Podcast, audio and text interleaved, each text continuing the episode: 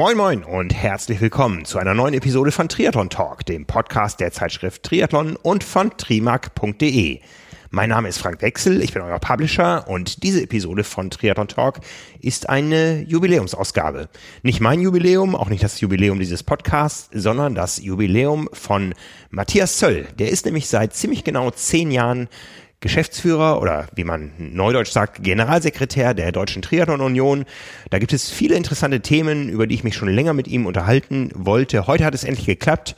Ich wünsche euch viel Spaß bei unseren Einblicken in die Deutsche Triathlon Union mit Matthias Zöll. Matthias Zöll, wir sitzen hier im schönen Hamburg. Ich sage immer, es ist die Triathlon-Hauptstadt Deutschlands. Wie sieht das der Frankfurter? Oder muss ich jetzt ganz schön aufpassen, das ist gleich am Anfang eine Fangfrage, hätte ich fast gesagt. Ich glaube, die Städte nehmen sich nicht so viel inzwischen so von ihrem Angebot, äh, aber heute muss man sagen, so wie ich gehört habe, ist das Wetter hier deutlich besser. Insofern würde ich sagen, Hamburg gebe ich heute einen kleinen Punkt mehr als Frankfurt. Ja, Hamburg ist das Wetter immer gut, außer es ist gerade mal Triathlon. Was soll? Also wir haben auch schon richtig schöne Tage erlebt, wo wir auf dem Hamburger Rathausmarkt äh, Weltmeisterschaften bei strahlendem Sonnenschein gefeiert haben. Also ich kann mich wirklich an viele, viele Rennen erinnern, die auch vom Wetter und von der Kulisse hier eben einfach was ganz Einmaliges gewesen sind. Und ja, wie gesagt, ich glaube, das Wetter ist nicht so schlecht, wie es in Hamburg manchmal äh, im Vorauseilt der Ruf. Ja, du hast viele Triathlons in Hamburg erlebt, denn du bist zehn Jahre dabei, zehn Jahre Geschäftsführer oder Generalsekretär, wie nennst du dich offiziell, der Deutschen Triathlon Union?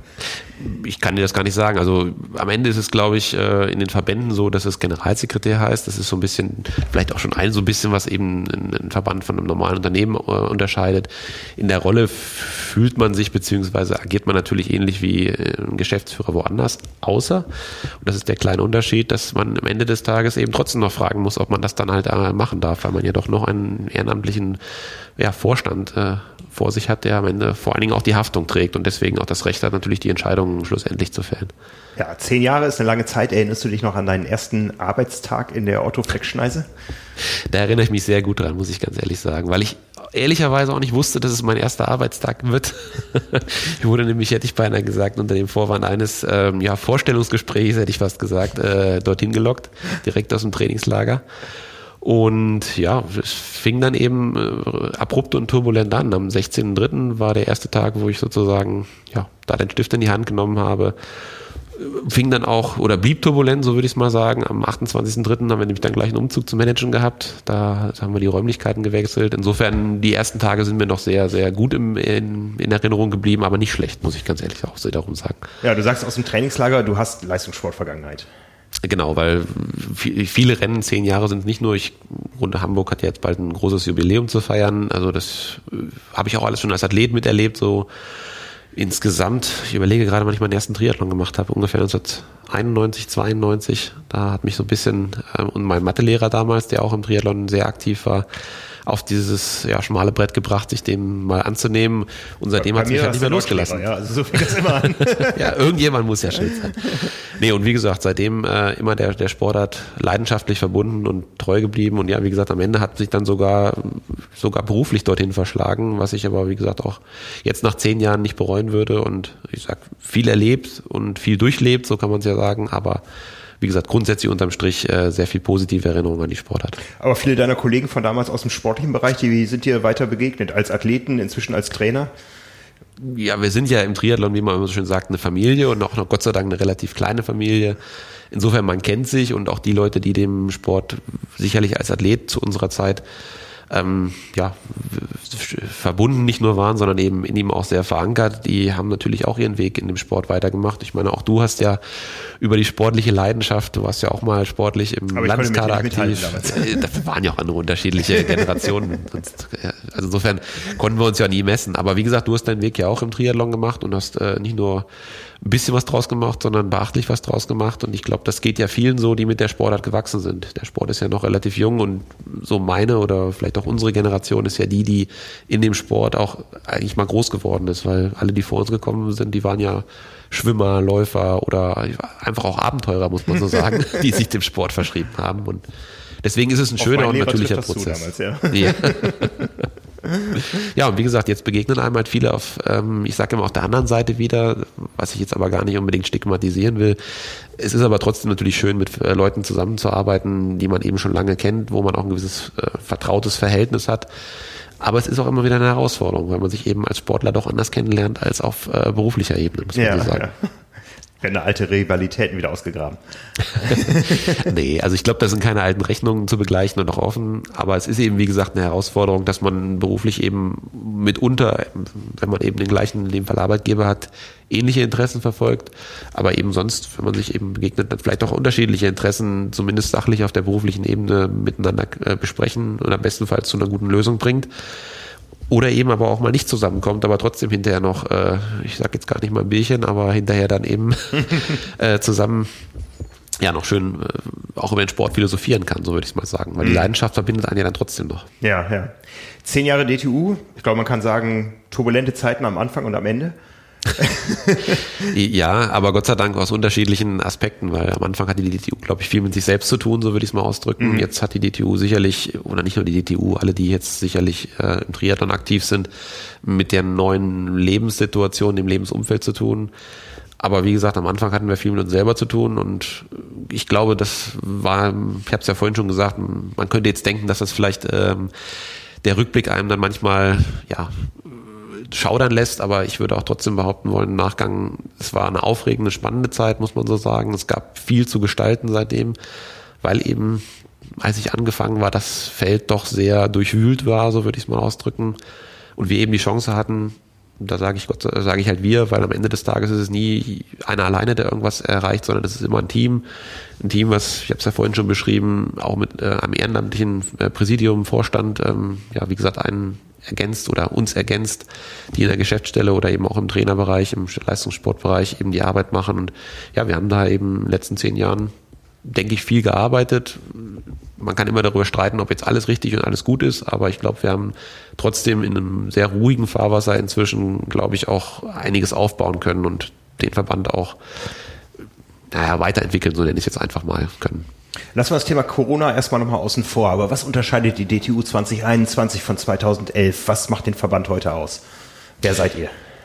Also ich habe es vorhin in unserem, ich sag mal, Vorgespräch und ja, schon mal so beschrieben. Ich würde sagen, wir sind sicherlich noch ein Verband, aber wir sind nicht vielleicht der klassische Verband, der sich, ähm, ich will gar nicht sagen, über die klassischen Themen ausschließlich definiert, sondern wir entwickeln uns eben doch mehr und mehr hin äh, zu einem ja, kleinen Unternehmen. Jetzt in unserem Metier würde man vielleicht eher sagen, zu einer Agentur, die eben auch wirtschaftliche Ziele natürlich verfolgt, ähm, unterm Strich eben aber immer noch mit dem, mit dem, mit dem Hintergrundgedanken eben damit nicht ich sag mal, ähm, ja, eigenwirtschaftliche Interessen in erster Linie zu verfolgen im Sinne der Vermögensmehrung, sondern eben einfach das, was man wirtschaftlich an der Stelle an Erfolgen einnimmt, sagen wir mal aus Sponsorengeldern, dann eben an anderer Stelle wieder in die Entwicklung des Sports zu setzen. Und ich glaube, so dieses wirtschaftliche äh, Denken, das ist eigentlich so das, was ich denke jetzt gerade in den letzten zehn Jahren und wie gesagt auch gerade in kürzester Vergangenheit mit einigen, ja dann doch eben guten Sponsorenabschlüssen dazu geführt hat, dass wir eben einfach auch anders arbeiten können und einfach auch anders auftreten können nach außen. Also ich glaube, gerade eben unter dem Aspekt Marketing und Kommunikation, um jetzt mal so zwei Bereiche zu nennen, die am Anfang aus meiner Sicht zumindest in unserem Verband nicht existiert haben, so muss man es ehrlicherweise sagen. Es gab vielleicht mal eine Pressemitteilung, aber eine ich war mal Pressesprecher, ich weiß das, ja. Das war vor deiner Zeit. Ja, wollte ich gerade sagen. Also ich, ich kann mir da kein Urteil erlauben, aber ich glaube, wie gesagt, wir haben damals vielleicht mal eine Pressemitteilung oder eine Meldung auf der Homepage veröffentlicht. Das ist heute eine Abteilung mit drei Leuten, die ja auch versuchen, eben nach einem äh, doch sehr umfangreichen Konzept die Saison zu begleiten, eben einfach auch mit strategischen Zielsetzungen im Kommunikationsbereich eben ja unseren Verband, aber vor allen Dingen auch unseren Sport ähm, nach außen zu tragen.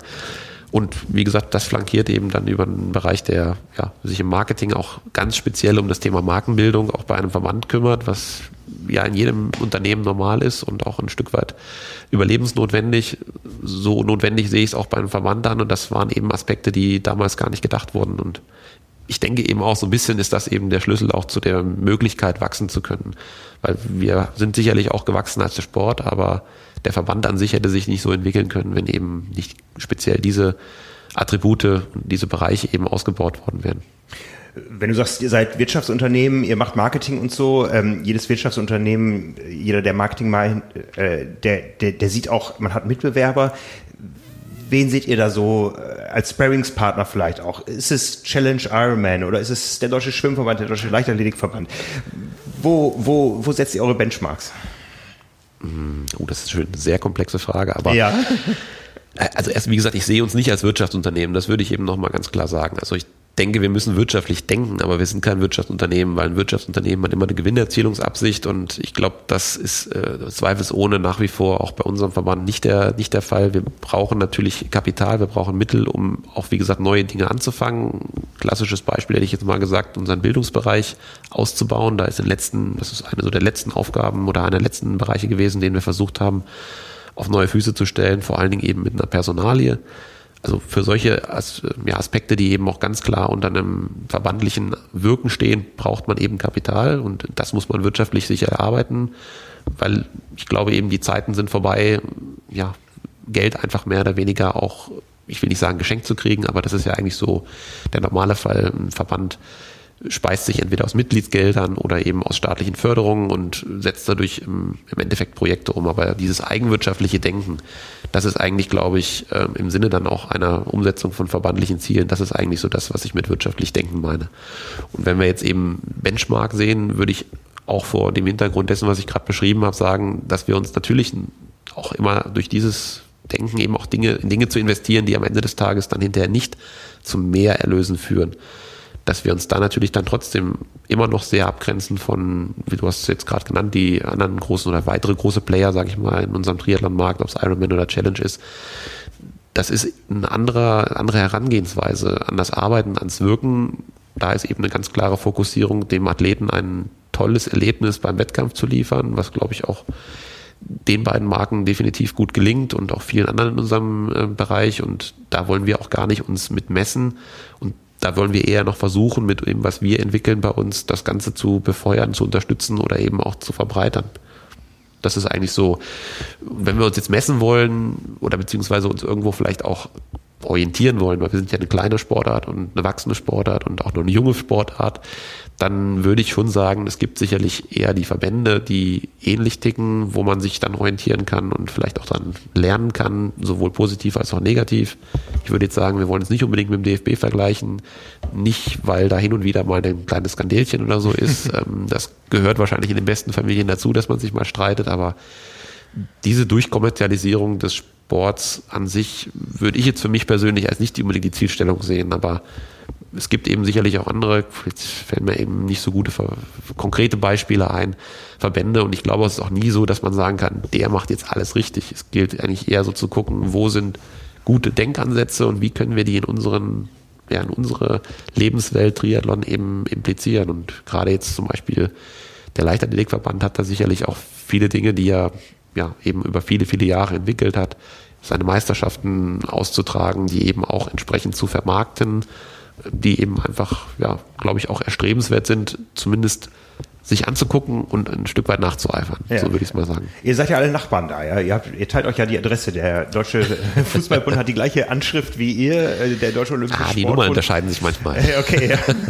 ähm, ich glaube, die Ruderer, die Radsportler, die, die Turner, die sitzen alle da bei euch in der Otto-Fleck-Schneise. Äh, Gibt es da Austausch? Ja, ja, also gerade auch jetzt in diesen Zeiten hat sich das nochmal deutlich intensiviert und wir merken alle, dass das gut ist, dass das wichtig ist.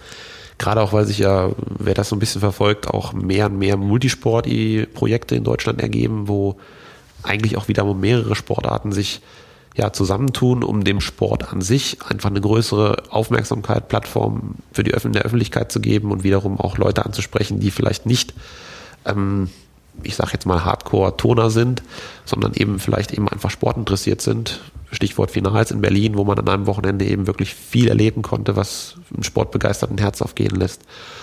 Ja, und der Austausch, wie gesagt, der ist eben sicherlich befruchtend, weil man an der Stelle über den kurzen Dienstweg, wie man so schön sagt, das eine oder andere dann erfährt, was der andere vielleicht an, schon mal eine negative Erfahrung gemacht hat oder wir eben auch mal was weitergeben können. Wir sind ja auch immer dafür bekannt, dass wir eigentlich grundsätzlich jetzt vielleicht nicht unbedingt First Mover sind, aber zumindest auch innovativ sind und, und auch mal Ideen ausarbeiten, die in unserer kleinen, jungen Sportart noch möglich sind, die in tradierten Sportarten, wenn ich jetzt an Radsport denke, ähm, viele Jahre eigentlich undenkbar waren, so würde ich es mal ausdrücken. Insofern profitieren inzwischen auch von unseren jungen und innovativen Gedanken, die jetzt nicht unbedingt nur von uns als Verband ausgehen, sondern auch aus unserer ganzen Sportart kommen, ähm, auch andere eben im, deutschen Sport. Und mhm. es tut gut, da in Frankfurt eben, wie gesagt, auch den kurzen Weg ja, zu allen anderen Kollegen eben sprechen zu haben. Wir erinnern uns beide noch an deutsche Meisterschaften auf einem Parkplatz eines Schwimmbades in Frankfurt. Ja, ähm, ich glaube, es war immer so, es gab äh, eine lange Zielgerade, die aber nicht die Zielgerade gab, äh, war. Es gab am Ende noch eine 50, nein, eine 90-Grad-Kurve und dann stand auf einmal ein Zieltor da. Ähm, genau wenn man das vergleicht mit äh, der letzten großen Meisterschaft mit den Finals in Berlin, das ist schon ein himmelweiter Unterschied. Wie weit, wie weit muss der Verband da wirklich sagen, wir nehmen das Heft jetzt in die Hand, wir können das nicht mehr wechselnden Bewerbern überlassen, ähm, was deutsche Meisterschaften nur so ausmacht, weil das ist unser Premium-Produkt, unsere Premium-Veranstaltung, hier können wir uns präsentieren, hier müssen wir die Maßstäbe setzen. Ja, du, also du hast jetzt im Grunde mir eine gute Vorlage gegeben, so ein bisschen eben ein Projekt noch anzusprechen, was jetzt für uns eben in den letzten zwei Jahren so, glaube ich, auch uns sehr stark beschäftigt hat und auch weiterhin beschäftigen wird. Das ist eben ich sag's mal, die eigenen Veranstaltungen in der Form vielleicht auch selber in die Hand zu nehmen, das Heft des Handels in die Hand zu nehmen. Ich sag mal, die Veranstaltung, die du jetzt gerade angesprochen hast, waren, glaube ich, Deutsche Meisterschaften 2002, 2003, so eins am Rebstock war ja. Genau. Es sind eben 20 Jahre dazwischen. Ich weiß nicht, ob jetzt, sage ich mal, damals schon das möglich gewesen wäre, was vor zwei Jahren in Berlin bei den Finals möglich gewesen wäre. Aber es liegt auch definitiv daran, dass man eben jetzt versucht, mit einer doch auch ähm, zunehmend professionellen, ich sag mal, Veranstaltungsstruktur inner, innerverbandlich solche ja, Veranstaltungen dann aus eigener Feder und aber auch reproduzierbar vor allen Dingen auf die Beine zu stellen oder eben auch mitzuwirken nach einem, sage ich mal, dann auch vorgeschriebenen Muster in einer Gruppe von mehreren Sportarten, wie es ja in Berlin der Fall war. Weil ich will jetzt auch nicht, äh, sage ich mal, uns zu sehr da loben. Der Triathlon war eine super eine super, super äh, Veranstaltung und war auch einer der, glaube ich, der, das Highlights, der Highlights in der Finals äh. Das ist uns zumindest so von äh, dem, dem Senat in Berlin und auch von Fernsehen ähm, ja, vermittelt worden. Aber wir hätten es als Triathleten alleine eben auch nicht geschafft, die Menge an Leuten zu mobilisieren und am Ende eben auch nicht geschafft, diese ja, Aufbauten da letzten Endes zu refinanzieren. Und insofern sieht man eben einfach, wenn man die Möglichkeiten hat und das Know-how, den Triathlon in so Multisportveranstaltungen ja, einzupassen, sage ich jetzt mal. Dann kann eben für alle eine lohnende, eine, ja, eine gewinnbringende Situation daraus entstehen. Und das ist eine lange Vorrede. Wie gesagt, das zeigt eigentlich, dass für uns ähm, der Weg, den wir da beschritten sind, nämlich diese Veranstaltung dann auch selber zu organisieren, mit eigenem ja, Personal, mit eigenem Know-how und auch eigenem Risiko, das ist ja damit auch verbunden, der richtige ist, weil es eben jetzt in 2021, eigentlich schon in 2020 dann äh, relativ kurzfristig aber eine Wiederholung geben sollte und der Triathlon eben, wie gesagt, da gesetzt war und auch da wieder wir eben in den kurzen Vorlaufzeiten, die da gewesen sind, eigentlich nicht hätten dann teilnehmen können, wenn wir eben nicht selber bei uns jemand sitzen hätten, der so eine Veranstaltung eben konzipiert und erst vorher in Gespräche mit einem, mit einer Agentur hätten gehen müssen, die das Ganze natürlich dann unter wirtschaftlichen Gesichtspunkten macht und da will ich jetzt nicht zu sehr in die Tiefe gehen, aber grundsätzlich ist es eben einfach so, dass solche Projekte manchmal wirtschaftlich nicht so planbar sind, wie sie denn gerne von der Agentur auch natürlich aus Überlebensgesichtspunkten äh, eben gerne planbar wären. Also man muss da eben auch einfach als Verband sagen, wir machen das jetzt, weil es eben vor allen Dingen unterm Strich hinterher, wenn es durchgeführt wird, dem Sport gut tut. Und wir gehen auch davon aus, dass wir am Ende des Tages damit kein Geld verlieren werden, aber die ganz große Gewissheit und Sicherheit, nicht umsonst äh, gehen auch Olympia-Finanzierungspläne oftmals nicht auf, eigentlich nie, ist bei solchen Großsportevents eben ja vorher nicht gegeben und deswegen wäre es wahrscheinlich sehr schwierig, dafür auch Agenturen zu finden. Und schlussendlich würde es bedeuten, wenn wir keine finden würden oder sich selber könnten, dass wir eben nicht dabei wären. Das heißt, wie groß ist euer Veranstaltungsportfolio da inzwischen? Äh, an Veranstaltungen, die wir selber ausrichten. Ja. Ähm, Im Endeffekt ist es jetzt vor allem der, die, die sind die Finals. Und wir haben ja zum Zwecke der ähm, bei den Finals eben auch ein Jedermannrennen durchzuführen, äh, eine gemeinnützige Tochtergesellschaft gegründet, um eben einfach auch Risiken, ich sag mal, vom originären Verbandsbereich fernzuhalten. Das ist die Deutsche Triathlon G GmbH, gemeinnützige GmbH, mit der wir dann auch ähm, noch ein Rennen in Tübingen ausgerichtet hatten in 2019 und auch geplant hatten in 2020 mit äh, einer Veranstaltung in Tübingen, in Saarbrücken, in Düsseldorf wären die Finals gewesen.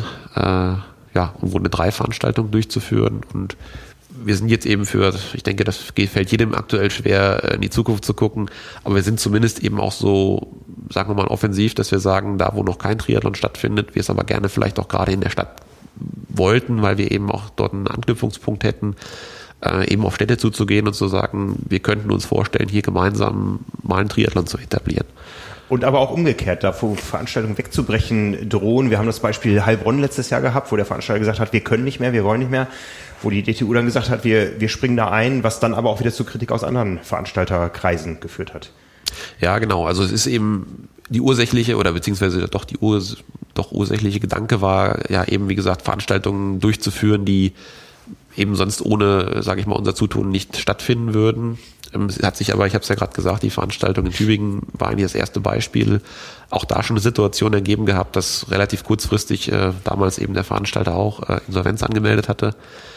Dieser Standort aber eben auch eine Bundesliga-Rennen ähm, beinhaltet hätte und für uns eben die Durchführung auch dieses Bundesliga-Rennens äh, natürlich eine elementare Bedeutung hatte. Wir uns dann eben doch sehr kurzfristig dazu entschlossen haben, ich sag mal, um das Bundesliga-Rennen durchzuführen, das Gesamtrennen eben auch durchzuführen, ähm, ja, das, das Rennen eben sozusagen dann fortzuführen. Und das war, war jetzt einmal das Beispiel in Tübingen. Ähnlich lief es eigentlich auch in Saarbrücken ab, dass der Veranstalter ja, kalte Füße gekriegt hat, muss man so sagen. Und wir dann gesagt haben, gut, eh jetzt diese ganzen Vorplanungen und die Gespräche mit Stadt und ähm, Politik und was da alles geführt worden ist, jetzt im Sande verlaufen, das Rennen nicht stattfindet, dann übernehmen wir eben die Durchführung an der Stelle und würden eben dann einfach den ersten, sage ich mal, äh, Aufschlag machen. Und wie du es gerade beschrieben hast, gab es jetzt eben im letzten Jahr in äh, Heilbronn eine ähnliche Situation, wo ja dann ja, im Grunde auch der Veranstalter ähm, öffentlich verkündet hat, dass das Rennen eben nicht mehr stattfinden äh, wird für die Zukunft und da eben dann sogar ich weiß gar nicht, wie jetzt eigentlich wer da auf wen zugegangen ist. Ich glaube, wir haben gesagt, wie sieht's denn eigentlich da aus in, in Heilbronn? Und da wurde gesagt, naja, wir wissen nicht so richtig, wie wir jetzt weitermachen sollen. Da haben wir gesagt, naja, wir haben ja so eine Situation, Beispiel Tübingen, schon mal gehabt. Wenn das gewollt ist, dann können wir uns da einbringen. Und daraus ist eben jetzt grundsätzlich äh, entstanden, dass das Rennen eben von unserer Tochter ähm, in, in Heilbronn fortgeführt werden soll, was grundsätzlich, glaube ich, auch dem, dem Standort und auch dem, ja, der Historie und da gut tun wird.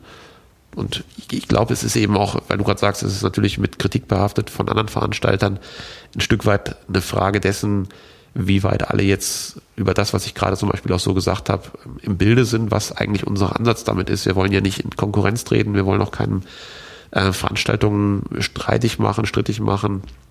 Wir wollen eben in erster Linie, sage ich mal, die Landschaft möglichst so, zu, so erhalten, wie sie ist. Und wir können auch nicht jedes Rennen, was in, in der Stelle, ähm, ich sag mal, droht wegzubrechen oder nicht mehr stattfindet, hinterher dann durchführen. Das wird einfach nicht leistbar sein, aber jetzt gerade die Rennen, die ich genannt habe, hatten ja oder haben auch eine gewisse Bedeutung, entweder strategisch für den Triathlonsport oder eben für uns selber hinsichtlich zum Beispiel der Durchführung der Bundesliga, die ja auch auf einem ja, hohen Niveau durchgeführt werden soll, gerade für die, ja, für die dynamischen Rennen, die da sind, was eben auch nicht wirklich viele Veranstaltungen oder Veranstalter bieten können. Und insofern sind für uns eben auch solche Aspekte dann ein Grund, so, so ein Rennen eben fortzuführen. Aber wir werden eben mit Sicherheit nicht äh, auf die Idee kommen, in, in Rot, äh, ich sag mal, noch einen zweiten Triathlon zu machen und gar nicht mal neben dem äh, neben der Challenge, sondern oder dem Challenge, äh, sondern es gibt ja auch einen Rotsee-Triathlon, wirklich mit, äh, glaube ich, 1500 Teilnehmern, ein großer Triathlon im olympischen Bereich wo wir, wie gesagt, nie auf die Idee kommen würden, da in irgendeiner Weise Konkurrenz aufzubauen. Im Gegenteil. Es gibt ja auch noch die Landesverbände, die unter dem Ganzen stehen. Also direkte Mitglieder der DTU sind ja die Landesverbände. Wie ist da die Konstellation derzeit, das Verhältnis? Das war ja auch immer nicht unentspannt oder war oft nicht unentspannt. Also ich, ich würde es jetzt mal unter der Überschrift bezeichnen, was ich liebe, das neckt sich. Äh, ich denke, es ist normal, habe ich ja vorhin auch schon gesagt, in jeder großen Familie, dass äh, man hin und wieder eben auch mal Dinge zu diskutieren hat. Und ich glaube, von einer guten Diskussionskultur lebt auch ähm, so eine Gemeinschaft, so würde ich es mal ausdrücken, und entwickelt sich auch an der Stelle weiter. Aber wenn wir jetzt mal vergleichen, wieder zehn Jahre zurückzugehen, äh, welche, muss man sagen, Kämpfe da ausgetragen worden sind, gehört das eben definitiv der Vergangenheit an und ist, glaube ich, auch im aktuellen Stadium in, im Sinne von keinem, so nenne ich es jetzt einfach mal, dass da in irgendeiner Weise äh, wieder ja, Streitigkeiten vor allen Dingen in der Öffentlichkeit ausgetragen werden, Meinungsverschiedenheiten, dafür gibt es eben unsere Versammlungen und da werden die auch diskutiert und auch sicherlich diskutiert. Ähm, Und so, ist auch gut so an der Stelle. Aber wie gesagt, es ist jetzt kein feindseliges Verhältnis und ich glaube, wir haben da ein gutes Verhältnis und wissen eben vor allen Dingen alle, dass wir in die gleiche Richtung gucken. Wie sieht sich denn so der, der, der Triathlet? Äh, sieht er sich seinem Verein angehörig oder dem Landesverband oder der DTU? Äh, letztendlich auf dem Startpass steht euer Logo drauf? Das ist eine gute Frage. Also ich, ich versuche mir die immer so ein bisschen aus meiner eigenen Perspektive zu, zu beantworten. Und ich glaube, es gibt ja so ein bisschen, ich bin jetzt schon ein bisschen hier, wenn ich nur Floskeln in so einen Raum schmeiße, aber man sagt ja, das Hemd ist näher als die Hose. Und ich glaube, so kann man das auch ein bisschen für diese Nähe zur, zur Organisation, wo man sich zugehörig fühlt, bezeichnen. Und da würde ich in erster Linie natürlich den Verein als die Zugehörigkeit äh, oder meine Zugehörigkeit definieren, weil da lebe ich oder beziehungsweise da habe ich mein soziales Umfeld, mit den Leuten trainiere ich, bestenfalls gehe ich in der Mannschaft mit ihm in der Liga in, äh, an den Start. Das ist erstmal so meine triathletische Heimat, so würde ich es einfach sagen. Und das ist mir damals als Athlet, wie gesagt, 30 Jahre bin ich jetzt auch schon unterwegs, eigentlich auch immer nur das gewesen, was mir wirklich im Begriff war. Das erste Mal, dass ich den Landesverband wahrgenommen habe, das war, als mein Trainer mich äh, zu so einer, ja, jetzt schon fast denkwürdigen Mitgliederversammlung mitgenommen hat. Da hat sich der Landesverband Niedersachsen eben in solchen ja, Streitigkeiten äh, mal wieder oder nicht mal wieder, ist da eben, äh, hat sich da geübt, so würde ich es mal ausdrücken. Ich weiß, ich war im Präsidium. Okay, dann hast du auf der anderen, in dem Fall auf der anderen Seite gesessen. Über welche Jahre reden wir? Ich weiß nur, der Verbandstag war in Salzgitter und ich glaube, es ging um wirklich, äh, ja, unschöne Themen, so würde ich es mal ausdrücken. Und da habe ich das erste Mal eigentlich. Ja, ich glaube, am Ende der Sitzung war ich nicht mehr im Präsidium. Gut, dann siehst du, dann äh, hat es auch ein unschönes Ende genommen Mitte an der, der Stelle. es war Mitte der 90er, genau. Und ja. da habe ich das erste Mal eigentlich in Kontakt als Athlet so für mich mit einem Verband, so würde ich es mal ausdrücken, genommen und habe dann irgendwie gedacht, oh, das ist aber alles irgendwie, das macht ja, hat ja gar nicht mehr so viel mit dem Sport zu tun, also dem wirklichen Sport treiben. Und ich würde behaupten wollen, es war so eine gewisse Befremdlichkeit, die sich mir da auch irgendwie ja dann aufgetan hat. Und von da an war dann eigentlich der Verband erstmal nicht mehr so für mich irgendwie Bezugspunkt und schon gar nicht, wie du es mal so formulieren willst, Heimat. Es hat sich dann ein bisschen gewandelt, als für mich als Athlet dann ja eigentlich eine Perspektive sich auftat, auch der Sport, den Sport ein bisschen ambitionierter zu betreiben und dann das Thema Landeskader wieder eine Rolle gespielt hat.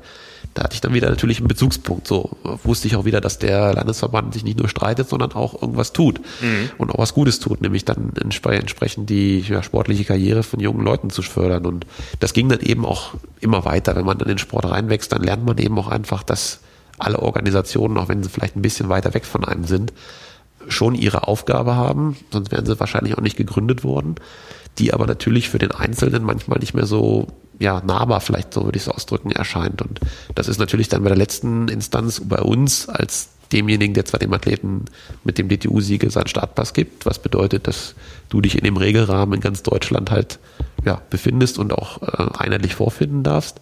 Eine Leistung zum Beispiel, das ist nicht selbstverständlich und ist auch viel Arbeit dahinter. Ähm, da ist natürlich dann die Nähe am, oder die, die Entfernung am größten und dass wir, sagen wir mal, sowohl beim ähm, Nationalen Olympischen Sportbund, also beim uns DOSB oder auf internationaler Ebene wirklich viel Zeit, Energie und Kraft investieren, um Dinge auch wiederum für Deutschland vielleicht auch am Ende des Tages dann wieder für den Athleten zu erreichen. Das ist natürlich nicht so präsent und nicht so nah und das musste ich auch erstmal lernen. Ich habe es ja vorhin gesagt, das war ein relativ abrupter Einstieg und für mich waren dann auch erstmal die naheliegendsten Dinge eigentlich so zu tun in einem Verband, aber eben diese ganzen peripheren, sage ich mal, Aufgaben, die mir jetzt als ja, Generalsekretär dann immer mehr zukamen, die haben sich mir dann auch erst später erschlossen. Aber ich kann nur sagen, ohne sie jetzt alle aufzählen zu wollen, ohne diese, diese Verbände würde es nicht funktionieren. Zumindest würden wir uns in der Welt nicht so, glaube ich, wohlfühlen, weil sie eben ungeordnet wäre. Und man würde in Hamburg ein anderes Regelwerk vorfinden als in, in ich sag mal, in München. Und das hat nichts damit zu tun, dass da vielleicht eine große Distanz zwischen ist. Ja, mir ist bekannt so von großen Veranstaltungen, ähm, aber in Hamburg hier zum Beispiel die längste Schlange bei der Registrierung ist immer die bei der Tageslizenz.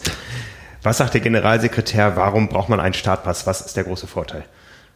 Na, der große Vorteil, ich habe es ja irgendwann schon mal genannt, ist erstmal grundsätzlich, dass es ein, eigentlich das Vehikel ist, sagen wir mal, was ermöglicht, dass alle nach den gleichen Regeln und damit fair und sicher letzten Endes sich gegeneinander messen oder miteinander messen können. Gegeneinander soll es ja eigentlich nicht sein, soll ja miteinander sein. Und dahinter steht natürlich dann wiederum, dass, dass das Regelwerk irgendwie durchgesetzt werden muss, das Kampfrichterwesen und der Vorteil, ich würde es jetzt mal so behaupten, äh, liegt natürlich auch in dem, ja, ich sag's mal, dem Versicherungsschutz, der dahinter steht. Das ist jetzt ein Thema, was in diesem Jahr äh, vermutlich vielleicht dem einen oder anderen unterbewusst, aber gar nicht äh, so deutlich geworden ist, noch eine größere Bedeutung oder im letzten Jahr, Entschuldigung, eine größere Bedeutung geworden hat, weil es keine Wettkämpfe gab. Denn dieser Startpass bietet dir ja eine Versicherung für außerhalb der Wettkämpfe, im Training, für den äh, privaten Unfallschutz. Und das sind so für mich jetzt mal so die, die plakativsten Vorteile, die ein Startpass dann an sich bringt, so würde ich es mal sagen. Nochmal konkret, das heißt, ihr habt einen Versicherungsvertrag und jeder, der einen Startpass hat, ist in seinem sportlichen Tun unfallversichert. Genau, der ist in, also er ist es sowieso, wenn er in einem Verein Mitglied ist. Da hat er dann eben für Vereinstrainings und Wettkämpfe einen standardisierten, gibt es einen großen Anbieter in Deutschland, die ARAG Sportversicherung, ähm, hat er einen standardisierten Versicherungsschutz, den der Verein eben abgeschlossen hat. Aber das ist eben bei einem Triathlet, der jetzt nicht jedes Mal eine Halle oder ein Schwimmbad braucht und eine Trainingsgruppe mit Zeiten, sondern eben auch mal Rad fährt, äh, walkt, joggt oder vielleicht auch klettert. Das sind zum Beispiel alles äh, Risiken, die damit abgesichert sind. Ist er eben auch privat. Ähm, ja, für die Ausübung des privaten Triathlonsports, so heißt die Versicherung, abgesichert. Mit den gleichen Leistungen, als ob es im Vereinstraining wäre. Und das ist, denke ich, eine, wie gesagt, unbewusst vielleicht für viele, aber eine große ein großer Mehrwert, weil eben auch durchaus, sagen wir mal, signifikante Schäden, die ich keinem wünsche, aber ich würde jetzt einfach mal Schädelhirntrauma und solche ja, Unfallschäden letzten Endes dann damit abgesichert sind. Da geht es dann wirklich auch in ja, mittlere sechsstellige Bereiche, die an Schäden auftreten, die eben über den Startpass dann abgesichert sind im Falle eines Falles, weil wenn es in diese Schadensummen geht, dann kommt die eine oder andere Versicherung dann doch mal im normalen Krankenversicherungsschutz auch ins Grübeln und sagt, Mensch, wäre ihm das denn passiert, wenn er jetzt nicht so einen risikoreichen Sport ausgeübt hätte? Mhm. Und wie gesagt, das sind immer Dinge, da spricht man nicht gerne drüber, weil man es erstens keinem wünscht, weil man auch keinem irgendwie Angst machen will, aber es gehört eben zum Lebensrisiko dazu und ich glaube, das ist eben, wie gesagt, ein großer Schutz, der einfach von dieser, von dieser Versicherung an sich schon mal ausgeht und wie gesagt, für diesen Beitrag dann, glaube ich, auch relativ günstig ist, weil wenn man mal eine private Unfallversicherung anfragt, dann wird man merken, dass die Beiträge deutlich höher sind als das, was der gesamte Startpass schon kostet. Und damit tut man eben unterm Strich mit dem Startpassbeitrag ja auch die Gesamtstruktur, da nenne ich jetzt eben die Vorteile, die auch ein Landesverband bietet, die partizipieren ja auch davon, eben Nachwuchstraining zu organisieren, wie gesagt, im Bildungsbereich und all das, was eben auch zu so einer sozialen und gesellschaftlichen Aufgabe eines dieser Verbände dazugehört, mit unterstützen. Also ich glaube, wenn ich jetzt mal sage, ein Startpass kostet im Schnitt 50 Euro, natürlich muss ich sagen, dass die gut investiert sind, aber die tun an der Stelle keinen weh und werden einem auch über die Zeit, glaube ich, eher zugutekommen, als dass einem jetzt an der Stelle wehtun. Ihr bietet noch ein Upgrade an, den Premium-Startpass. Was beinhaltet der? Genau, das ist, ähm, wie der Name schon sagt, die Erweiterung ähm, die, die äh, na, wie soll man es ausdrücken, die zeichnet sich eigentlich in erster Linie äh, auch durch eine erweiterte Versicherungsleistung aus, aber da geht es dann wirklich schon sehr in den, ich sag mal, Komfortbereich. Der Gedanke dahinter steht eben einfach wirklich relativ ähm, na, ich, nicht gedankenlos, das ist falsch, aber sorglos zumindest, sich bei einem Triathlon anmelden zu können. Gerade für die Langdistanzathleten ist das natürlich ähm, in dem Fall jetzt wahrscheinlich ein attraktives Produkt, da er eben vor allem den Startplatzrücktritt absichert an der Stelle. Und nicht nur den Startplatzrücktritt, sondern eben auch gewisse Leistungen, die oder nicht nur Leistungen, Aufwände, die im Zusammenhang oftmals natürlich mit dem Start auch äh, für einen Athleten auf einen zukommen, Reise an der Stelle, ähm, wenn die Reise ähm, abgesagt werden muss, weil man eben an dem Wettkampf nicht teilnehmen kann, weil man sich den Fuß gebrochen hat. Dann heißt das noch lange nicht, dass äh, die Reise dann auch über eine normale Reiserücktrittsversicherung ähm, abgesichert ist, beispielsweise nach Hawaii, das würde ich sagen, ist die kostspieligste mhm. Reise. Wenn du da nicht starten kannst, aber fliegen kannst, dann wird dir keine äh, Reiserücktrittsversicherung der Welt deinen, äh, Start, deinen Reisepreis ersetzen, sondern die wird sagen, du kannst ja fliegen. Dass du da deinen Sport nicht machen kannst, das ist jetzt tragisch, aber trotzdem ist Hawaii auch eine Reise wert. Und das ist eben die, sage ich mal, zweite Leistung, die viele vielleicht auch gar nicht so ähm, gesehen haben, die in dem Startpass eben auch mit, äh, oder im Premium-Startpass mit äh, involviert war. Und wir hatten zumindest ursprünglich den Gedanken, diesen Startpass auch sukzessive weiterzuentwickeln, weitere Leistungen da einzubringen im Bereich zum Beispiel auch vor allen Dingen der Versicherung, weil das ist sicherlich das, was äh, am naheliegendsten ist, aber es ist zum Beispiel auch ein Stück weit immer wieder eine Möglichkeit, dass ähm, eben auch einfach Sonderaktionen unserer Partner und Sponsoren über diesen Startpass dann den Athleten eben auch zugutekommen. Der kostet im Unterschied zu den 50 Euro, die du im Schnitt genannt hattest, äh, das ist ja, glaube ich, Landesverbandssache oder genau. Vereinssache genau. auch, was für einen Startpass aufgeschlagen wird. Was kostet der Premium-Startpass? Der Premium-Startpass kostet aktuell 169 Euro, also ist doch ein ganzer Schlag mehr, muss man ganz ehrlich sagen. Aber es ist eben vor allen Dingen diese angesprochene Versicherungsleistung, da kann sich jeder mal ausrechnen, was das im, im, im Schadensfall dann auch, der wird öfter auftreten als jetzt, sage ich mal, eben das Horrorszenario Schädelhirntrauma äh, eintreten wird. Ähm, da ist eben einfach der größte Teil, der da Aufschlag ist, oder nicht nur der größte Teil, der gesamte Teil, der da aufgeschlagen wird, die äh, Zusatzversicherung, die da jetzt eben beschrieben wurde. Mhm. Ja, der Age Grouper, der kommt ähm, wenn wir über den Stadtpass drüber hinausdenken, am ehesten mit euch in Kontakt, wenn es um internationale Meisterschaften geht. Ich erinnere mich noch an die Zeiten äh, ganz früher, da sind dann fünf ältere Herren im Deutschlandtrikot äh, angetreten und haben sich äh, Medaillen aufgeteilt jenseits der M65. Das ist doch deutlich bunter und deutlich größer geworden. Ja, du hast vorhin schon erzählt, du warst in Lausanne selbst am Start im Vorgespräch äh, bei der Age WM. Was ist das für eine Kultur heutzutage? Wie ist das, wenn man mit einer deutschen Mannschaft äh, bei einer internationalen Meisterschaft an den Start geht? Ja, also ich muss sagen, ich habe es jetzt das erste Mal selber erleben dürfen. Ich habe sonst immer nur beobachtet und habe dann gedacht, Mensch, das, ist, das reizt dich zum einen, weil eben doch so ein Team Spirit ja entsteht. Wir haben zumindest immer wieder oder bei jeder größeren Meisterschaft auch ein Hotelangebot dabei, also gerade bei den über die olympische Distanz, bei der EM und WM. Insofern trägt das schon mal sehr dazu bei, glaube ich, dass man da eben ein Gruppengefühl, Mannschaftsgefühl einfach auch entwickeln kann und dieses, dieses gesamte WM-Erlebnis, nenne ich jetzt einfach mal, eben auch als, als Mannschaft äh, oder als Gemeinschaft eben erfahren kann. Das heißt also vor dem Wettkampf über die, ja, ich sag mal, Modalitäten zu diskutieren und philosophieren und hinterher natürlich über die eigenen Ergebnisse und sich auch gemeinsam natürlich freuen kann oder vielleicht auch trösten muss. Das will man keinem wünschen. Ja, und unterm Strich ist es eben vorher, früher eben auch da wieder eine Leistung, wenn du jetzt mal so drauf ansprichst, was die letzten zehn Jahre passiert ist, ist eben nicht so viel von unserer Seite aus dazu beigetragen worden, dass eben diese übergeordnete Organisation möglich war oder eben auch einfach die Trikots zur Verfügung gestellt wurden. Das hört sich zwar einfach an, das über einen Shop dann entsprechend so zu ja, vertreiben, ist eigentlich aber nicht so ganz trivial, so sage ich es jetzt einfach mal. Und ich glaube, das ist eben ja an sich so ein bisschen das, was die Sache auszeichnet, die Mannschaft an der Stelle. Und für mich selber war es eben dann auch mal echt eine lohnende Erfahrung, dabei zu sein und eben, wenn man dann ins Ziel kommt, ja, mit den Leuten, die einen dann in der Strecke gesehen haben, auszutauschen und ja, einfach das, das Erlebnis Triathlon und dann eben, ja, wie gesagt, mit anderen Nationen sich zu messen, äh, da und auszutauschen, einfach so mitzukriegen. Das ist, kann ich nur jedem empfehlen, das mindestens mal mitzugemacht zu haben. Ich glaube, du bist ja auch leidenschaftlicher, zumindest auch Schwimmer in dem Bereich gewesen, Age Grouper, und wir versuchen eben auch einfach dieses Erlebnis ähm, als Verband möglichst nahe zu bringen, nahe zu bringen, nicht nur im Sinne der Organisation, sondern auch immer wieder mal eine, Meisterschaft in Deutschland zu haben, dass man eben ja, den Reiseweg natürlich nicht so hoch, so groß ist und ich glaube, so eine, so eine Heim-EM oder WM ist dann immer noch, doch nochmal was anderes, wenn die Zuschauer an der Strecke dann einen für einen klatschen. Wir haben schon über die alten äh, Weggefährten gesprochen. Einer davon ist jetzt Stützpunkttrainer in Saarbrücken, Daniel Unger. Ich glaube, der ist auch in Lausanne gestartet. Wie ist das ausgegangen, das Duell damals? Äh, ja, wir sind ja nicht eine Altersklasse, insofern. ich, ja, ich glaube, ich war ein bisschen schneller, aber nicht viel. Er hatte aber auch, glaube ich, war ein bisschen gehandicapt durch eine, durch eine Erkältung da im Vorhinein. Insofern äh, würde ich mal sagen, haben wir uns äh, nicht viel geschenkt, aber wir haben eben vor allem dieses Erlebnis zusammen erleben dürfen und das muss man sagen, ich, es ist auch ein bisschen aus einer Wette entstanden oder er hat mich dazu, glaube ich, zwangsverpflichtet, ich kann es gar nicht mehr sagen.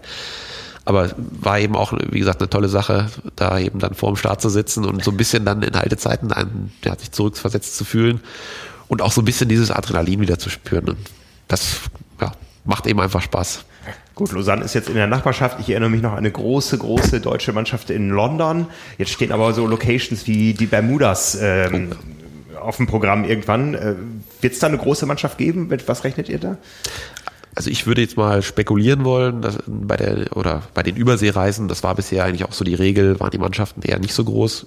Ist sicherlich auch definitiv eine Kostenfrage. Also jeder oder viele wollen halt gerne nach Hawaii. Das ist äh, ja auch eine Kostenfrage für viele unterm Strich. Und da ist natürlich dann auch die Frage, ist die, äh, oder für eine Sprintdistanz hätte ich beinahe gesagt, um den Globus zu fliegen oder eine olympische Distanz, muss das sein, so würde ich es mal ausdrücken. Insofern würde ich sagen, bei Mudas rechne ich jetzt eher so mit einem Teilnehmerfeld zwischen 20 und 30 Leuten. In Lausanne waren wir äh, knapp 100, ich glaube 130 oder so. In London waren wir sogar über 200. Mhm. Also das war eine richtig große Truppe.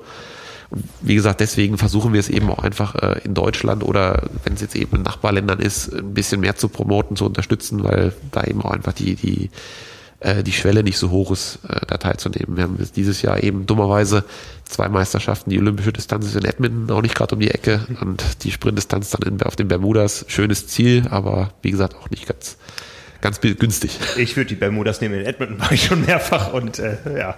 Er hat eine Historie, das stimmt. Er hat eine Historie, ja.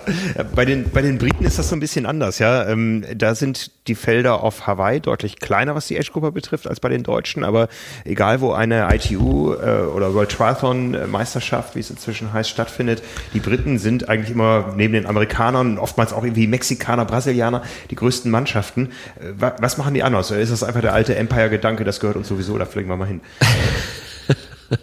Also, ich kann ja nicht sagen, ob die noch imperialistisch denken, aber was bei denen halt ist, die ähm, ja, haben dieses Projekt, sage ich jetzt mal so, schon, schon über viele, viele Jahre. Also ich würde sagen, mindestens 20 Jahre läuft das schon. Es haben sich da eben auch einfach eine Community gebildet, muss man so sagen, die sich auch immer wieder trifft. Äh, es ist auch da so, dass man sich für diese Rennen eigentlich noch qualifizieren muss. Also auch da ist würde ich sagen, die sportliche Herausforderung noch ein bisschen größer. Und hat sich, glaube ich, relativ ja, früh da eben eine andere, eine, eine Prägung ent entwickelt. Das sind so für mich die spekulativen Hintergründe, weshalb die Mannschaften da wirklich regelmäßig und egal wo auf der Welt wesentlich größer sind. Man könnte jetzt auch sagen, sie wollen dann ab und zu mal runter von ihrer Insel. und ich glaube, es war auch so, dass als das Ganze losgegangen ist, die Vielfalt der Wettkämpfe, ähm, glaube ich, bei uns hier in Deutschland, das muss man ja auch sagen, deutlich größer war als in England. Das heißt also, die hatten, wenn sie dann mal wirklich einen großen Wettkampf erleben wollten, eh die Notwendigkeit, sich zu bewegen. Und dann ist natürlich für, für die Nationen, glaube ich, das Trikot anzuziehen, doch irgendwie ein reizvollerer Gedanke, als nur zu sagen, ich fliege jetzt für eine olympische Distanz mal nach Madrid. Das muss jetzt nicht immer Hamburg sein, aber hm. irgendwo anders hin. Das sind so, wie gesagt, die spekulativen Hintergründe. Und vor allen Dingen, denke ich, ist so ein bisschen, das von der anderen Seite mal aufzuziehen, in Deutschland haben wir eben wirklich ein so großes Angebot an wirklich toll organisierten Wettkämpfen von, von der Sprintdistanz angefangen, aber bis zur Langdistanz hin, dass die Athleten natürlich hier auch in Deutschland eben eine Riesenauswahl haben und die große Reise, wenn sie nicht vielleicht sowieso geplant ist mit der Familie, dann eben nicht unbedingt auf sich nehmen müssen. Das und vielleicht ist der Deutsche auch an der Stelle noch ein bisschen sparsamer. Gut möglich. Wie gesagt, wir haben ja die tollen Events hier. Wir brauchen gar nicht Richtig. weit schauen von hier. Hamburg, Holsten City Man hieß das mal am Anfang, ja, Hamburg Wasser World Triathlon äh, oder umgekehrt, nee, so ist es richtig, glaube ich, äh, heutzutage. Was ist das für ein Event für die ganze Triathlon-Welt? Welchen Stellenwert hat das? Naja, sie nennen sich ja selber oder der Wettkampf nennt sich selber World's Biggest Try.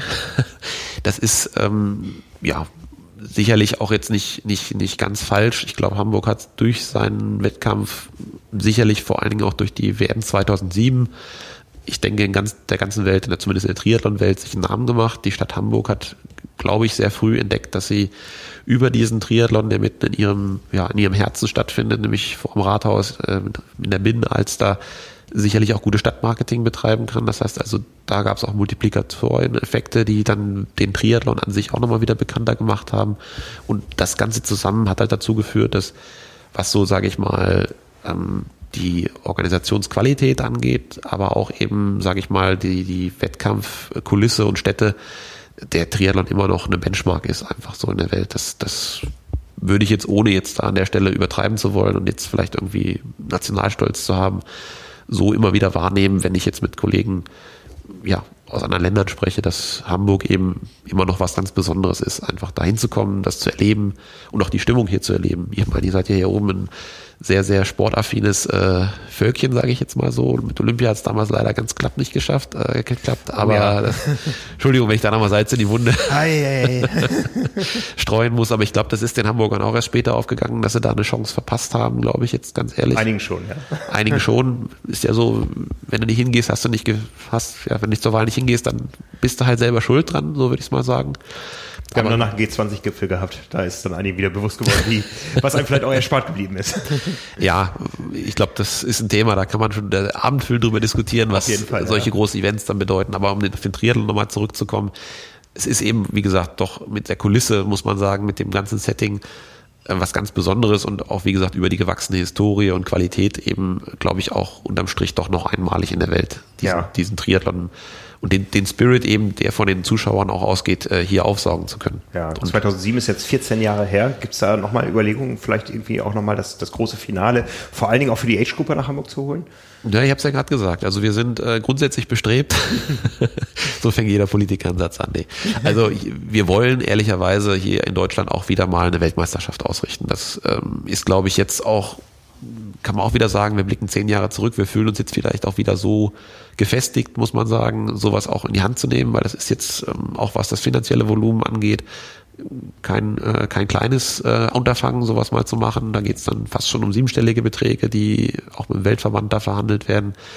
Und das ist, würde ich sagen, auch unser Ziel, dass wir hier kurz, vielleicht auch mittelfristig eben deutlich auch wieder das Event nochmal aufwerten durch diesen Titel Weltmeisterschaft. Ich meine, es gab ja lange eine Mixed Relay Weltmeisterschaft für die Profis, aber wir wollen eben auch einfach den deutschen Athleten mal wieder die Möglichkeit geben, hier auf eigenem ja, Heimatboden dann eben eine Weltmeisterschaft zu erleben. Wir haben nächstes Jahr in München ja schon mal einen tollen großen Auftakt wieder mit den Europameisterschaften im Rahmen der European Championships, wo wir jetzt auch äh, mit ziemlicher Sicherheit ein, äh, ja, Altersklassenrennen ausrichten werden, also die Europameisterschaften der, der Age-Group-Athleten über die Sprintdistanz allerdings nur.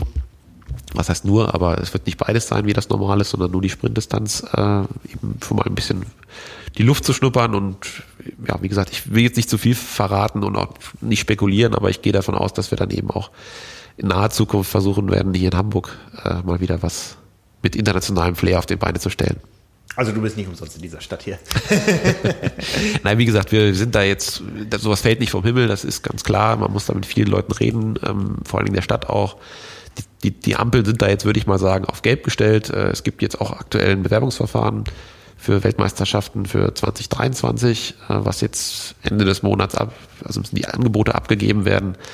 Und da soll zumindest in diesem Jahr noch eine Entscheidung getroffen werden. Und da werden wir mal gucken, ob 2023 äh, vielleicht hier in Hamburg doch mal wieder eine etwas größere Party steigen kann, weil ich glaube, das Ereignis damals war, mir ist es zumindest, wenn ich daran denke, geht es mir immer noch, ja, wie soll ich sagen, äh, Schüttelfrost ist das falsche Wort, aber kriege ich Gänsehauten, wenn ich dran denke, natürlich nicht nur wie der Daniel der Weltmeister geworden ist, aber wie auch die ganze Stadt dieses Ereignis so gelebt hat. Und das war großartig. Wollte ich gerade sagen. Also wenn ich die Bilder sehe, dann ist es doch nicht das gleiche, wie es jetzt jedes Jahr äh, ja doch sich wiederholt, aber weil eben einfach viel, viel mehr Leute sich davon elektrisieren lassen haben. Und auch wir als Athleten, würde ich behaupten, haben halt gesehen, dass das auch eine einmalige Chance ist, ähm, sich selber mal ins Rampenlicht zu stellen und dann eben auch seinen Erfolg nochmal ganz anders auskosten zu können, wenn jeder einen kennt, der da an der Strecke steht. Mhm.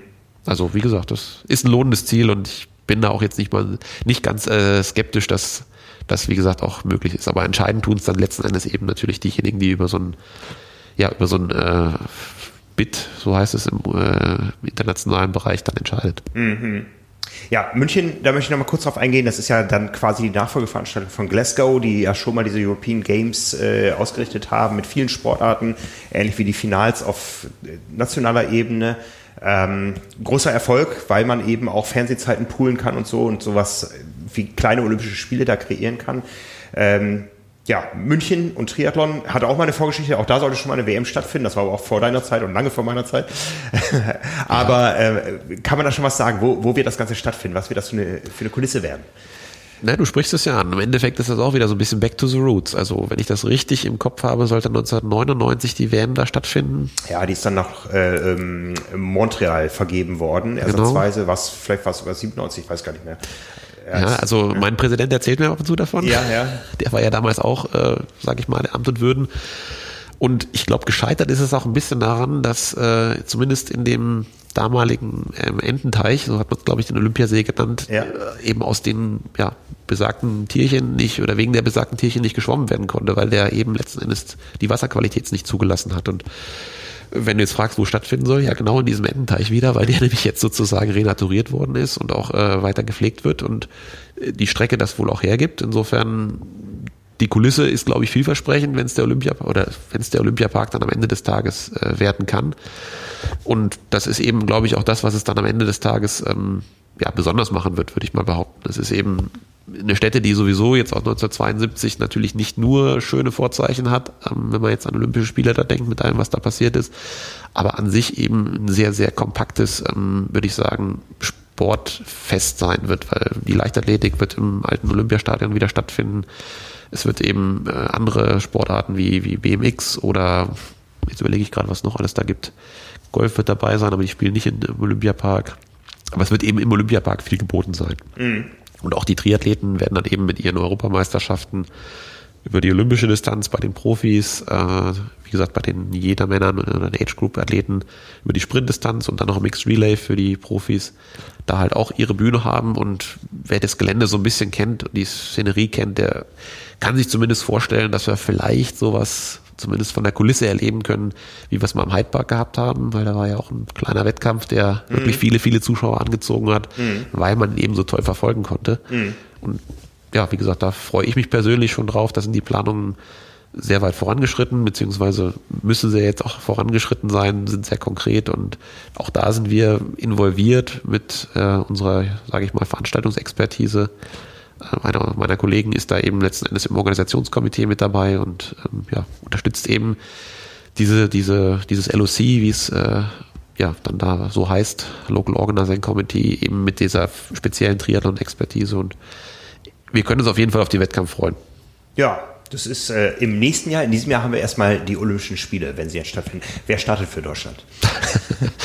Na, ich, ich würde jetzt behaupten wollen, zwei Athleten kennen wir ja. ja. Also mit der Laura und dem äh, Jonas, die sich ja schon qualifiziert haben, stehen ehrlicherweise noch die, ja, ich weiß gar nicht, wie man das jetzt äh, richtig Fachsprache, in der Fachsprache heißt, die Validierung ihrer Ergebnisse aus. Das ist so eine, ja, sag ich mal, Formbestätigung oder ich sag mal schon fast Gesundheitsüberprüfung, nämlich dass in Triathlon mit annehmbaren ja, Kompetitivität, also mit Leistungsfähigkeit eben bestreiten können. Das ist meistens im Jahr der Olympischen Spiele. Da tut sich natürlich aktuell auch der Weltverband und auch der, unser DOSB halt schwer, irgendwas festzulegen, wenn man nicht weiß, welche Wettkämpfe stattfinden. Und wir haben ja wie im letzten Jahr auch vor, noch zwei Athleten ein Ticket sozusagen auszustellen oder zumindest für die Nominierung vorzuschlagen. Und die werden auch wie im letzten Jahr geplant ähm, über einen, ja, Trials hätte ich schon fast so genannt. Da kann die Leute dann vielleicht am meisten was mit anfangen, ähm, über einen eigenen Wettkampf sozusagen vergeben werden, weil ja jetzt vor allen Dingen auch äh, die Quotenplätze äh, über die über die Staffel, die ja erstmalig im Programm sein wird, ähm, gesichert wurden. Über einen ganz kurzen ja, Wettkampf in Kienbaum soll der stattfinden, war ja letztes Jahr auch schon, wie gesagt, angekündigt. Wie, wie kann man da auf Kienbaum? Also Kienbaum kennt man ja, da trainieren viele Athleten, aber es ist jetzt nicht äh, der Zuschauer-Hotspot der Sportwelt. Nee, es ist richtig. Also es ist jetzt nicht unbedingt der öffentlichkeitswirksamste Ort, so würde ich es mal ausdrücken. Das liegt in Brandenburg, nördlich von Berlin. Genau, Kienbaum ist ja das äh, olympische und paralympische Trainingszentrum äh, ja, für Deutschland, für die deutschen Athleten. Also jeder, der, glaube ich, Hochleistungssport betreibt, der wird den Namen kennen. Auch bisschen mystisch belegt, hätte ich fast gesagt, weil es war schon auch zu DDR-Zeiten ja ein Trainingszentrum, wo man eben wirklich unter optimalsten Bedingungen, muss man sagen, trainieren kann. sind eigentlich alle ja, Vorrichtungen und alle ja, Einrichtungen da, die man sich äh, wünschen kann. Und unter anderem eben auch gute Bedingungen, um so einen, sagen wir mal, so einen, so einen kleinen Wettkampf, es werden nicht viele Athleten sein, die da teilnehmen, nämlich nur noch die, die überhaupt Möglichkeit haben, bei den Olympischen Spielen zu starten. Das nagel mich jetzt bitte nicht fest. Ich bin jetzt nicht mehr ganz so tief drin, wie viele das sind. Hängt auch noch ein bisschen davon ab, ähm, wie jetzt quasi noch Olympiapunkte gesammelt werden können.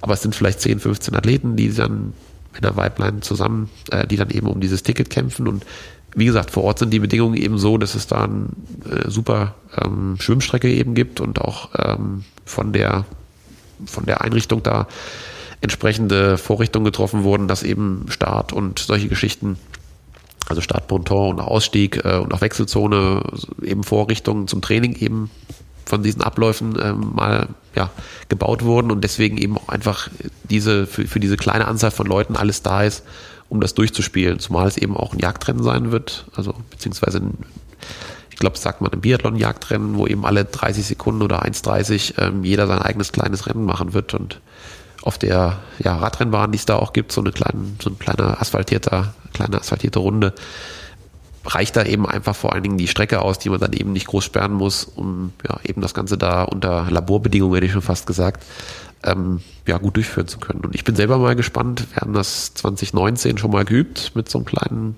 Testwettkampf.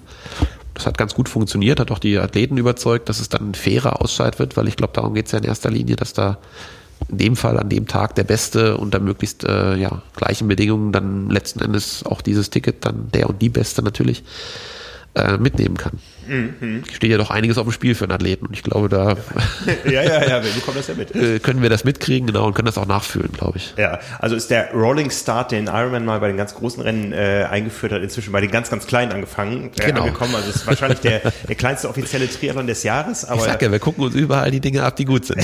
genau. Aber unseren Zuhörer da draußen, den interessiert jetzt natürlich, findet mein Rennen denn statt? Ja, wir haben äh, viel gehört, Rot ist verschoben worden. Einige Veranstaltungen haben gleich gesagt für dieses Jahr, ähm, wir glauben nicht dran, wir sagen gleich ab. Was glaubst du, welche Veranstaltungsgröße hat für dich die größte Wahrscheinlichkeit, dass sie irgendwie durchgeführt werden kann und in welchen Locations? Und welche Konzepte habt ihr in der Tasche? Ja, also ich sag mal so, diese ganze Einschätzung, die ist natürlich sehr persönlich, so würde ich es mal ausdrücken, immer geprägt. Und deswegen kann ich jetzt auch nur sagen, wenn ich jetzt mal jetzt schätzen würde, wie Größen oder wie solche Herangehensweisen oder Wahrscheinlichkeiten für Wettkämpfe sind, das ist eine reine subjektive äh, Bauchgefühl, was ich da äußern kann. Das ist weder unterlegt durch irgendwelche Konzepte, so würde ich es mal ausdrücken, weil auch die werden natürlich immer wieder von Menschen gelesen und individuell beurteilt. Aber mein Gefühl und die Erfahrung aus dem letzten Jahr, würde ich behaupten, ist natürlich so, dass die Wettkämpfe, die vielleicht nicht so publikumswirksam sind, größere Chancen haben, so würde ich es mal ausdrücken, ähm, dann eben nach gewohntem Muster durchgeführt zu werden. Wir haben in Hamburg hier letzten Endes das beste Beispiel gehabt.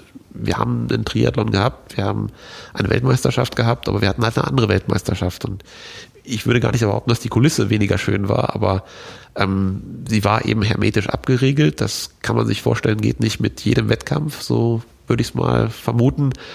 Es sei denn, wie gesagt, die Kulisse oder die, die Umfeldbedingungen geben das an sich schon her. Man ist eben an irgendeinem ja, kleinen Teich außerhalb oder See außerhalb der, der, des, der Stadt, des, der, des Ortes, wo eben nicht so viele Zuschauer zu erwarten sind und kriegt es eben auch über die zur Verfügung stehende Zeit hin, die Athleten, sagen wir mal, durch den Wettkampf zu schleusen, ohne sich eben oft zu begegnen. Das heißt also vor und auch während des Wettkampfes und nach, des, nach dem Wettkampf. Und ich sag mal, für diese ja, für dieses Szenario haben wir im letzten Jahr schon relativ früh im April das ist zum Beispiel auch eine Expertise, die wir uns jetzt aus der eigenen Veranstaltungstätigkeit dann eben angeeignet haben, ein Konzept erarbeitet, wie man eben, wir haben es damals äh, Triathlon unter Kontaktbeschränkungen oder ja doch Kontaktbeschränkungen ähm, durchführen könnte, haben wir ein Konzept erarbeitet, was sicherlich jetzt nicht einfach umzusetzen ist, muss man ganz ehrlich sagen, und mit erhöhten Aufwänden verbunden ist. Es ist also vollkommen klar, dass das nicht unbedingt ähm, jeden erfreut und da sagt, Mensch, jetzt hat bei uns aber den Stein der Weisen erfunden, aber es ist zumindest eine rote Linie, der man sich langarbeiten kann und womit man vor allen Dingen, glaube ich, auch mal auf fundierte Art und Weise eben mit den Genehmigungsbehörden ins Gespräch gehen kann, weil die sind am Ende des Tages dann doch sehr individuell immer dafür entscheiden, ob der Triathlon denn ja, durchgeführt werden darf, so würde ich es mal ausdrücken. Und was dann eben im Laufe des Jahres noch passiert ist, ist, dass äh, wo wir auch mitgewirkt haben beim DOSB, dann äh, sogenannte Leitplanken und Leitlinien entstanden sind oder am Ende hier heißen sie jetzt DOSB Standards für Veranstaltungen. Die sind jetzt auch noch mit eingeflossen in dieses Konzept, was jetzt auch äh, für die Veranstalter zur Verfügung steht. Das ist so, ich sag mal, unser Basisbeitrag, ähm, den, was, ja, was wir jedem mit auf äh, den Weg geben können, woran er versuchen kann, zumindest seine Veranstaltung möglichst ähm, aus unserer Sicht eben Corona-konform, ist jetzt zum jetzigen Zeitpunkt sicherlich anders zu betrachten als im Juli, ähm, auf die Beine stellen kann oder versuchen kann zu planen, weil das ist, glaube ich, jetzt erst aktuell das die größte Herausforderung für die Veranstalter. Sie, sie befinden jetzt sich in der Planungsphase, aber sie wissen gar nicht, wofür sie planen sollen. Mhm. Und wenn wir jetzt wieder auf die, sagen wir mal, die Ursprungsphase zurück oder Frage zurückkommen, ich persönlich erwarte, dass wir definitiv äh, eine, eine, wie soll man es ausdrücken, eine größere Wettkampfsaison oder eine etwas ähm, ja, wieder belebtere Wettkampfsaison haben werden als im letzten Jahr, vor allem in der zweiten Hälfte des Jahres. Ich glaube, über Impfen braucht man keinen mehr aufzuklären, dass das halt ein bisschen dauern wird und Herdenimmunität ist, glaube ich, inzwischen auch ein Wort, was im Duden steht. Ähm, das sind ja so Aspekte, die brauchen halt einfach Zeit und deswegen hat ja zum Beispiel auch Roth schon für sich erkannt, dass unter den Bedingungen, die für sie wahrscheinlich vor Ort am Juli stattfinden oder vorherrschen würden, eine Durchführung ich will nicht sagen unmöglich erscheint, aber wahrscheinlich schwerer ist, als wenn es im September wäre. Und wenn man dann eben die Chance hat, äh, mit den Behörden und Kommunen so eine Veranstaltung so früh oder überhaupt zu verlegen und dann eben so früh das schon festmachen kann, ist es natürlich aus Sicht des Veranstalters auch logisch zu sagen, gut, dann machen wir das umso höher sind die Wahrscheinlichkeiten und die Chancen, dass es in der Durchführung einfacher wird. Und vor diesen Fragen steht, glaube ich, jeder Veranstalter gerade für sich selber so ein bisschen. Wie sicher oder wie viel Aufwand will ich investieren, zu welchem Zeitpunkt auch immer der Wettkampf stattfindet, ähm, diese Veranstaltung durchführen zu können, weil das war, wie gesagt, im letzten Jahr auch so. Erlaubt ist es eigentlich auch im letzten Jahr schon ab Anfang Juni in vielen Ländern wieder gewesen. Aber die Vorplanung und auch die Unsicherheiten, die mit der Durchführung eben für den Veranstalter selber verbunden waren, die haben ja dazu geführt, dass viele jetzt unterm Strich einfach gesagt haben, du, das ist mir eine Nummer zu groß. Und da wollen wir eben versuchen, eben mit dem Konzept eine gewisse, mit dem Hygienekonzept eine gewisse Handreichung zu geben, um das, ja, wie gesagt, nach einem roten Faden planen zu können. Wer jetzt sich das am Ende zutraut, das äh, ja, würde ich behaupten wollen, das wird sich dann am Ende des Tages eben zeigen. Und da werden auch sicherlich die professionelleren Veranstalter, auch diejenigen, die natürlich damit ihren Lebensunterhalt verdienen, höhere Ambitionen haben, diese Wettkämpfe durchzuführen. Und hier in Hamburg sind ja dann auch gleich am Anfang ja zwei relativ groß oder ein sehr großer, der Ironman am Anfang Juni, äh, der ja dann eben wahrscheinlich sich am ehesten mit dem Thema wirklich konkret beschäftigen wird müssen ja, also insofern, ich glaube, die erste Jahreshälfte ist da noch ein bisschen mehr mit Fragezeichen versehen als die zweite Jahreshälfte. wir haben halt schon die Hoffnung, dass sicherlich auch der Sommer jetzt nochmal, wie im letzten Jahr eben auch einfach dieses Infektionsgeschehen und damit eben auch die verbundenen Risiken mit solchen Veranstaltungen reduziert und damit eben die Wahrscheinlichkeiten und die Einfachheit der Durchführung erhöht. Werden wir immer Schilder sehen, wo dann nicht nur steht Startpass vorliegen, sondern Startpass und Impf Impfpass vorliegen? Ja, die Frage, die kommt ja auch immer wieder auf, richtig. Ähm, ich kann es jetzt nicht sagen, wie da jetzt, glaube ich, auch so in der in der Gesellschaft die Tendenz sich entwickelt, weil am Anfang war es ja völlig äh, ja gar nicht dran zu denken. Inzwischen hört man ja doch immer mehr, dass äh, solche Gedanken ja doch wohl auch zu, auf fruchtbaren Boden stoßen. Ich denke auch, dass bei den Triathlon-Veranstaltungen das Ganze dann eher wieder mehr von oben vorgegeben sein wird, als jetzt von dem Veranstalter selber. Das ist so mein Gefühl zumindest, weil ich glaube, bei uns herrscht schon eher der Spirit des, des Freiseins und Freidenkens, so nenne ich es jetzt einfach mal. Und das ist ja auch eine sehr, ja, wie soll ich es ausdrücken, eine sehr eigen, eine sehr individuelle Entscheidung, sich impfen lassen zu wollen oder eben auch nicht. Jetzt auch gerade auf diesen Virus Vorher hat man gar nicht so viel drüber gesprochen. Ich habe es jetzt bei meinem Kleinkind erlebt, dass das ja noch eine philosophische Frage sein kann. Lässt du dich impfen? Mit was lässt du dich impfen? Machst du die ganze Palette? Und da habe ich gedacht, oh Gott, oh Gott, sagen wir noch was, was, was, äh, was ist denn gut oder was denn schlecht? Und dann hält sich der Arzt zurück und dann merkst du auf einmal, das ist ein heißes Eisen. Und genauso ist es ja jetzt auch mit der Corona-Impfung, hätte ich gesagt. Also keiner kann dir für irgendwas eine hundertprozentige äh, richtig oder falsch Aussage geben. Und deswegen glaube ich eben persönlich auch wieder, dass man an der Stelle, ja, schwerlich irgendwelche, ich sag mal, Vorgaben in unserer Welt, in der wir leben, eigentlich machen sollte. Und gerade eben auch in unserer Sportart, die eben aus meiner Sicht immer noch sehr ja, offen und auch sehr frei in ihrem Sein und Denken sein sollte und ist.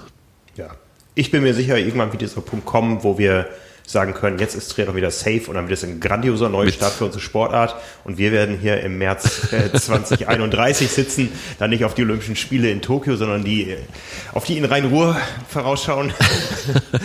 also es wird auf alle Fälle, sage ich mal, weitergehen und es wird auch auf alle Fälle mit unserem Sport, ähm, glaube ich, auch gut weitergehen, weil wir uns an sich ja im Endeffekt, ich will nicht sagen, unser Sport ist für die, für die Pandemie geschaffen, das bestimmt nicht, aber ich habe das im letzten Jahr diesen, diesen Dreiklang oftmals runterbeten dürfen. Individualsport, kontaktlos und im Freien. Das sind so drei Aspekte, die für, ja, eigentlich auch von der Politik dann ja so geprägt worden sind und da trifft unser Triathlon ja eigentlich zu wie kein anderer Sport oder wie wenige andere Sportarten. Und an sich ist deswegen, wie gesagt, unser Sport dafür auch geeignet, relativ früh wieder durchgeführt werden zu können. Nur eben, wie gesagt, diese organisatorischen Rahmenbedingungen, die sind eben eine Herausforderung, die den einen oder anderen dann auch vor eine wirtschaftliche Herausforderung stellen. Und umso eher da eben, ich sag mal, Erleichterungen zu erwarten sind, desto früher wird eben dieser große, besagte, diese Wiederauferstehung und dann eben auch dieses, dieses Fest für uns alle wieder hoffentlich dann in altem Glanz erscheinen. Ja, also wir freuen uns drauf, wenn Daniel Unger anruft und sagt, äh, Matthias, wo starten wir? Vergesst mich nicht, ich mache auch mit. Ja, also da die Einladung, die kann, Die, die werden wir auf alle Fälle, beziehungsweise werde ich den Daniel mal weitergeben oder er wird es ja vielleicht sogar hoffentlich hören. Und da wirst du nicht drum rumkommen. Also wir haben uns auch schon überlegt, wo jetzt so das nächste Ziel sein könnte. Bermuda haben wir jetzt ausgeschlossen, weil auch da der Reiseaufwand zu groß gewesen wäre. Aber ich würde so sagen 22 oder vielleicht sogar 23. Okay. Hast ja vorhin so ein bisschen durchklingen lassen hören. Also 23 würde ich mal ins Auge fassen. Da würde ich mal keinen Ironman planen, damit der nicht zu langsam ist. Sehr gut. Ich habe die Zeichen erkannt. Vielen Dank fürs Gespräch, Matthias. Sehr gerne. Immer wieder. Ciao, ciao. Tschüss.